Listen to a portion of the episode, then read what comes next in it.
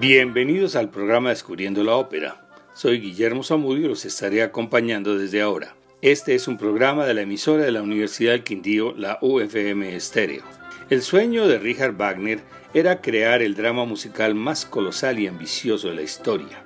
El Anillo del Nibelungo son cuatro óperas, una tetralogía monumental compuesta por un prólogo, El Oro del Rin, y tres jornadas, La Valquiria, Sigfrido y El Ocaso de los Dioses, 15 horas de música y drama que retratan un mundo mitológico a partir de sagas islandesas, mitología germana y el Cantar de los Nibelungos, poema anónimo del siglo XII. El anillo es una epopeya mística que pone en escena a dioses que viven en el Valhalla, gigantes que viven en el Reisenheim y enanos en el reino subterráneo de Nibelheim, además de los hombres, algunos de los cuales son hijos de los dioses. La trama gira alrededor del dios Votan, quien su sed de poder lo lleva a robar el anillo de oro que concede el poder absoluto, transgrediendo la ley natural que lo llevará a su ruina y a la de los demás dioses que representan el viejo orden. La tetralogía puede ser interpretada como la parábola de un mundo corrupto y arruinado por la codicia frente a la belleza de la naturaleza y el amor, mientras Botan es el líder político que se daña por el deseo de poder. El Oro del Rin es el prólogo en cuatro escenas, estrenado en el Teatro de la Corte de Múnich en 1869 y que explica la procedencia del anillo y los antecedentes de la historia de Sigfrido, el héroe de la trama. Es la más corta de las cuatro óperas y su duración es de alrededor de dos horas y media. En la primera escena, las hijas del Rin, Flochilda, Voglinda y Vegunda, guardan el oro que yace en el fondo del río. El lascivo nivelungo Alberic se apodera del oro para lo cual tiene que renunciar al amor. La segunda escena es en las montañas de los dioses. Votan despierta y su esposa Frika le exige que resuelva cómo pagar a los gigantes la construcción del Valhalla, quienes están exigiendo llevarse a su hermana Freya, la diosa del amor. Votan promete pagar de otra forma y Loge, el dios del fuego, le sugiere que pague con el oro que robaron los nivelungos, para lo cual tendrán que bajar al mundo subterráneo. La escena 3 es en el Nibelheim, donde los enanos trabajan esclavizados por Alberic. Se escuchan los golpes de los martillos. Mime, su hermano, ha forjado un anillo que da el poder total y un yelmo que da la apariencia física que desee a quien se lo ponga. Alberic lo golpea y se lo quita. Llegan Votan y Loge y mediante juegos de astucia amarran a Alberic y le quitan sus tesoros y el oro, pero el enano lanza una maldición sobre las joyas. La cuarta escena es nuevamente en las cumbres. Votan entrega el oro a los gigantes, quienes devuelven a Freya, pero exigen el anillo y el yelmo. Cuando lo tienen en su poder, Fafner mata a su hermano Fasolt por efecto de la maldición y se lleva el oro. Con el yermo se convertirá en dragón para custodiar el oro. El dios Donner provoca una tempestad y los dioses ascienden al Valhalla por el arco iris que se forma. Solo Loge expresa dudas acerca del futuro de los dioses. Escuchemos la versión del Festival de Bayreuth de 2008 con la dirección del alemán Christian Tillemann y las siguientes interpretaciones. Fionnuala McCarthy, Ulrike Hensel y Simone Schroeder como las hijas del Rin, Andrew Shore, bajo barítono como Alberic y Gerard Siegel, tenor como Mimi. Albert Domen, bajo barítono como Votan, Michelle Brett, soprano como Frika, Ralph Lucas, barítono como Donner, Krista Mayer, mezzo soprano como Erda y Arnold Vesuyen, tenor como Loge.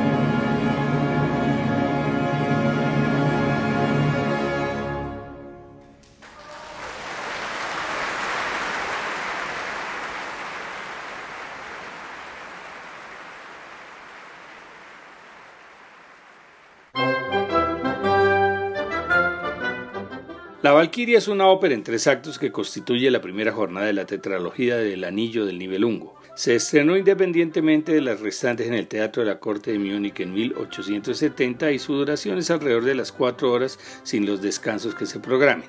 Las Valquirias fueron las nueve hijas de Wotan con la diosa Erda. Primer acto. El guerrero Sigmund, desarmado y agotado, irrumpe en la casa de Hundin, cuya esposa Siglinda le ofrece agua e hidromiel. Llega Hunding, que perseguía a Sigmund, pero la ley de la hospitalidad lo obliga a alojarlo. Siglinda sirve la cena y se retira con su esposo, pero luego regresa donde está Sigmund. Le ha dado un somnífero a Hunding, con quien la forzaron a casarse años atrás.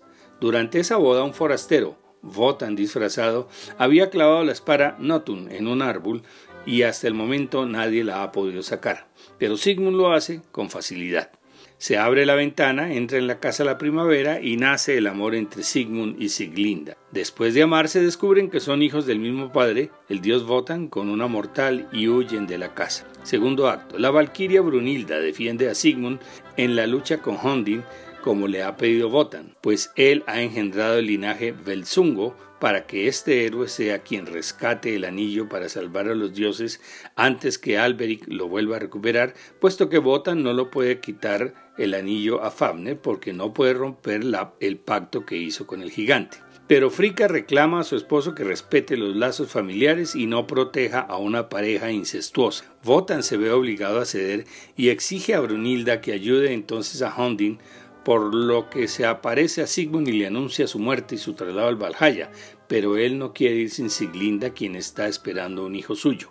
Brunilda decide protegerlo, pero Votan interviene furioso y con su lanza parte en dos la espada de Sigmund y así desarmado, Hondin lo mata. Con odio, Votan mismo mata al asesino de su hijo. Brunilda huye con Siglinda y con los pedazos de la espada del héroe para proteger al hijo que nacerá. En el tercer acto, las valquirias van llegando en sus corceles llevando guerreros muertos destinados al Valhalla y los dejan en la cima de una montaña rocosa mientras se escucha la conocida cabalgata de las Valquirias. Aparece Brunilda en su caballo con Siglinda herida, quien luego da a luz en un bosque a su hijo Sigfrido, lo deja con los trozos de la espada y muere cerca de la cueva del dragón. Llegan Botan furioso y Brunilda justifica y acepta su desobediencia. Entonces el dios la priva de su inmortalidad, pero conmovido por el amor que le profesa a su hija preferida, la deja dormida y protegida por un círculo de fuego que le enciende el dios Loge. Solo un héroe que no conozca el miedo podrá vencer y sacarla del sueño. En esta ocasión aparece el tenor Hendrik Votrick como Sigmund, la soprano Eva María Westbrook como Siglinda y la soprano dramática Linda Watson como Brunilda, uno de los papeles más extensos de la ópera.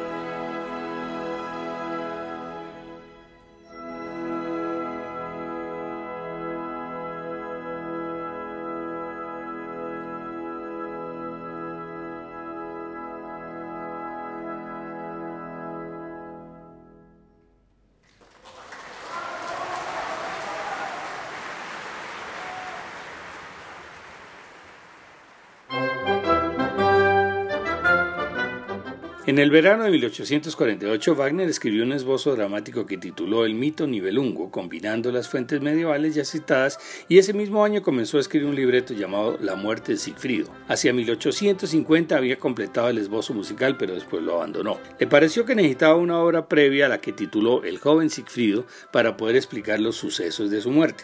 El manuscrito en verso lo completó en 1851 y a finales de ese año tomó la decisión de completar el ciclo de cuatro óperas que debían ser representadas en cuatro noches consecutivas. Terminó el texto de las cuatro obras a finales de 1852 y al año siguiente comenzó la partitura para El Oro del Rin. Wagner compuso la música en orden pues los libretos los había elaborado al revés, de final al inicio. Así continuó hasta 1857 cuando irrumpió el trabajo en el segundo acto de Sigfrido para escribir Tristana y Isolda y los maestros cantores de Nuremberg. Doce años después, en 1869, cuando vivía tranquilamente a la orilla del lago de los Cuatro Cantones, becado por el rey Luis II de Baviera, Wagner decidió continuar donde había dejado la composición. A finales de ese año terminó la cuarta ópera, a la cual cambió el nombre de la muerte de Sigfrido por El ocaso de los dioses para estar más a tono con la visión final de la obra donde los dioses son destruidos. Individualmente, El Oro del Rin aparece como la ópera número 67, entre las más representadas en los últimos 10 años, y La Valquiria como la 65. La próxima semana continuaremos con las otras dos jornadas de la tetralogía del Anillo del Nivelungo, Sigfrido y El Ocaso de los Dioses.